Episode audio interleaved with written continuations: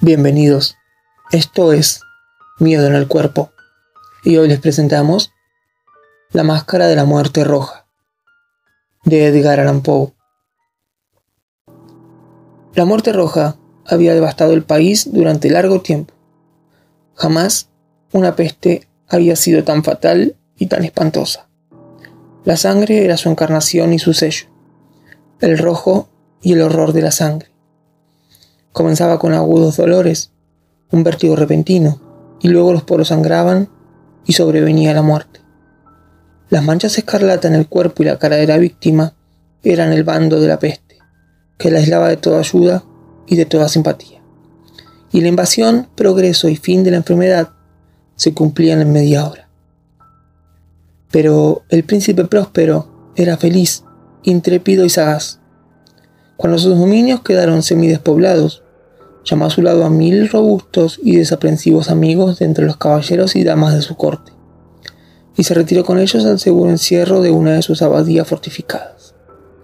Era esta de amplia y magnífica construcción. Había sido creada por el excéntrico, aunque majestuoso gusto del príncipe. Una sólida y altísima muralla la circundaba. Las puertas de la muralla eran de hierro. Una vez adentro, los cortesanos trajeron fraguas y pesados martillos y soldaron los cerrojos. Habían resuelto no dejar ninguna vía de ingreso o de salida a los súbitos impulsos de la desesperación o del frenesí. La abadía estaba ampliamente aprovisionada. Con precauciones semejantes, los cortesanos podían desafiar el contagio. Que el mundo exterior se las arreglara por su cuenta. Entre tanto, era una locura afligirse o meditar. El príncipe había reunido todo lo necesario para los placeres. Había bufones, improvisadores, bailarines y músicos. Había hermosura y vino. Todo eso y la seguridad estaban del lado de adentro. Afuera estaba la muerte roja. Al cumplirse el quinto o sexto mes de su reclusión, cuando la peste hacía los más terribles estragos, el príncipe próspero ofreció a sus mil amigos un baile de máscaras de la más insólita magnificencia. Aquella mascarada era un cuadro voluptuoso, pero permítanme que antes les describa los salones donde se celebraba. Eran siete, una serie imperial de instancias. En la mayoría de los palacios, la sucesión de salones forma una larga galería en línea recta, pues las dobles puertas se abren hasta adosarse a las paredes, permitiendo que la vista alcance la totalidad de la galería. Pero aquí se trataba de algo muy distinto, como cabía esperar del amor del príncipe por lo extraño. Las estancias hallaban dispuestas con tal irregularidad que la visión no podía abarcar más de una a la vez. Cada 20 o 30 yardas había un brusco recodo y en cada uno nacía un nuevo efecto. A la derecha e izquierda, en la mitad de la pared, una alta y estrecha ventana gótica daba a un corredor cerrado que seguía el contorno de la serie de salones. Las ventanas tenían vitrales, cuya coloración variaba con el tono dominante de la decoración del aposento. Si, por ejemplo, la cámara de la extremidad oriental tenía tapicerías azules, vívidamente azules eran las ventanas. La segunda estancia ostentaba tapicerías y ornamentos purpúreos, y aquí los vitrales eran púrpuras. La tercera era enteramente verde y lo mismo los cristales. La cuarta había sido decorada e iluminada con tono naranja. La quinta con blanco. La sexta con violeta. El séptimo aposento aparecía completamente cubierto de colgaduras de terciopelo negro, que abarcaban el techo y las paredes, cayendo en pesados pliegues sobre una alfombra del mismo material y tonalidad. Pero en esta cámara, el color de las ventanas no correspondía a la decoración. Los cristales eran escarlata, tenían un profundo color de sangre. A pesar de la profusión de ornamentos de oro que aparecían aquí y allá, o colgaban de los techos, en aquellas siete estancias no había lámparas ni candelabros. Las cámaras no estaban iluminadas con bujías o arañas, pero en los corredores paralelos a la galería y opuestos a cada ventana se alzaban pesados trípodes que sostenían un ignio brasero, cuyos rayos proyectábanse a través de los cristales tenidos e iluminaban brillantemente cada estancia. producían en esa forma multitud de resplandores tan vívidos como fantásticos. Pero en la cámara del poniente, la cámara negra, el fuego que, a través de los cristales de color de sangre, se derramaba sobre las sombrías colgaduras, producía un efecto terriblemente siniestro y daba una coloración tan extraña a los rostros de quienes penetraban en ella que pocos eran lo bastante audaces para poner allí los pies. En este aposento, junto a la pared del poniente, se apoyaba un gigantesco reloj de Eva. Su péndulo se balanceaba con un resonar sordo, pesado, monótono.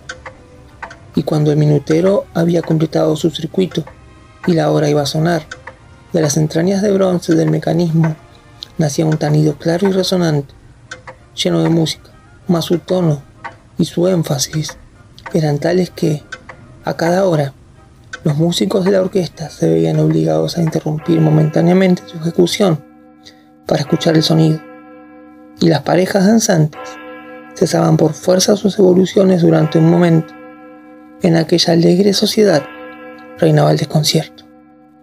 Y mientras aún resonaban los tanidos del reloj, era posible observar que los más atolondrados palidecían y los de más edad y reflexión se pasaban la mano por la frente, como si se entregaran a una confusa meditación o a un ensueño. Pero apenas los ecos cesaban del todo, livianas risas nacían en la asamblea.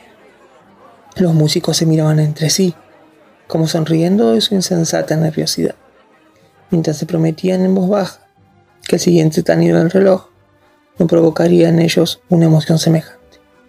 Mas al cabo de 60 minutos, que abarcan 3.600 segundos del tiempo que huye, el reloj daba otra vez la hora, y otra vez nacían el desconcierto, el temor y la meditación. Pese a ello, la fiesta era alegre y magnífica. El príncipe tenía gustos singulares. Sus ojos se mostraban especialmente sensibles a los colores y sus efectos. Desdeñaba los caprichos de la mera moda. Sus planes eran audaces y ardientes. Sus concepciones brillaban con bárbaro esplendor. Algunos podrían haber creído que estaba loco. Sus cortesanos sentían que no era así. Era necesario oírlo, verlo y tocarlo para tener la seguridad de que no lo estaba. El príncipe se había ocupado personalmente de gran parte de la decoración de las siete salas destinadas a la gran fiesta. Y su gusto había guiado la elección de los disfraces. Grotescos eran estos, a no dudarlo. Reinaba en ellos el brillo, el esplendor, lo picante y lo fantasmagórico. Mucho de eso que más tarde habría de encontrarse en Hernani. Veíanse figuras de arabesco, con siluetas y atuendos incongruentes Veíanse fantasías delirantes, como las que aman los maníacos. Abundaba allí lo hermoso, lo extraño, lo licencioso. No faltaba lo terrible y horror repelente. En verdad, en aquellas siete cámaras se movía de un lado a otro una multitud de sueños, y aquellos sueños se contorsionaban en todas partes, cambiando de color al pasar por los aposentos y haciendo que la extraña música de la orquesta pareciera el eco de sus pasos. Mas, otra vez tañe el reloj que se alza en el aposento de terciopelo. Por un momento, todo queda inmóvil. Todo es silencio, salvo la voz del reloj. Los sueños están helados, rígidos en sus posturas, pero los ecos del tanido se pierden. Apenas han durado un instante. Y una risa ligera, a media sofocada, flota tras ellos en su fuga. Otra vez crece la música. Viven los sueños, contorsionándose de aquí para allá con más alegría que nunca, coloreándose al pasar ante las ventanas, por las cuales irrumpen los rayos de los trípodes. Mas en la cámara que al oeste, ninguna máscara se aventura, pues la noche avanza y una luz más roja se filtra por los cristales de color de sangre. Aterradora es la tiniebla de las colgaduras negras y para aquel cuyo pie se pose en la sombría alfombra, brota del reloj de ébano un ahogado resonar, mucho más solemne que los que alcanzan a oír las máscaras entregadas a la lejana alegría de las otras estancias. Congregábase densa multitud en estas últimas. donde afiebradamente latía el corazón de la vida. Continuaba la fiesta de un torbellino hasta el momento en que comenzaron a oírse los tanidos del reloj, anunciando la medianoche. Cayó entonces la música, como ya he dicho, y las evoluciones de los que bailaban se interrumpieron. Como antes, se produjo en todo una sesión angustiosa. Mas esta vez el reloj debía tener doce campanadas, y quizá por eso ocurrió que los pensamientos invadieron en mayor número las meditaciones de aquellos que reflexionaban entre la multitud entregada a la fiesta. Y quizá también por eso ocurrió que, antes de que los últimos ecos del carilón se hubieran hundido en el silencio, muchos de los concurrentes tuvieron tiempo para advertir la presencia de una figura enmascarada que hasta entonces no había llamado la atención de nadie. Y habiendo corrido en un susurro la noticia de aquella nueva presencia, alzóse al final un rumor que expresaba desaprobación, sorpresa y finalmente espanto, horror y repugnancia. En una asamblea de fantasmas, como la que acabo de describir, es de imaginar que una aparición ordinaria no hubiese provocado semejante conmoción. El desenfreno de aquella mascarada no tenía límite pero la figura en cuestión lo ultrapasaba e iba incluso más allá de lo que el liberal criterio del príncipe toleraba. En el corazón de los más temerarios hay cuerdas que no pueden tocarse sin emoción. Aún el más relajado de los seres, para quien la vida y la muerte son igualmente un juego, sabe que hay cosas con las cuales no se puede jugar. Los concurrentes parecían sentir en lo más hondo que el traje y la apariencia del desconocido no revelaban ni ingenio ni decoro. Su figura, alta y flaca, estaba envuelta de la cabeza a los pies en una mortaja. La máscara, que ocultaba el rostro, se parecía de tal manera al semblante de un cadáver ya rígido, que el escrutinio más detallado se había visto en dificultades para descubrir el engaño. Cierto, aquella frenética concurrencia podía tolerar, sino aprobar, semejante disfraz. Pero el enmascarado se había atrevido a asumir las apariencias de la muerte roja.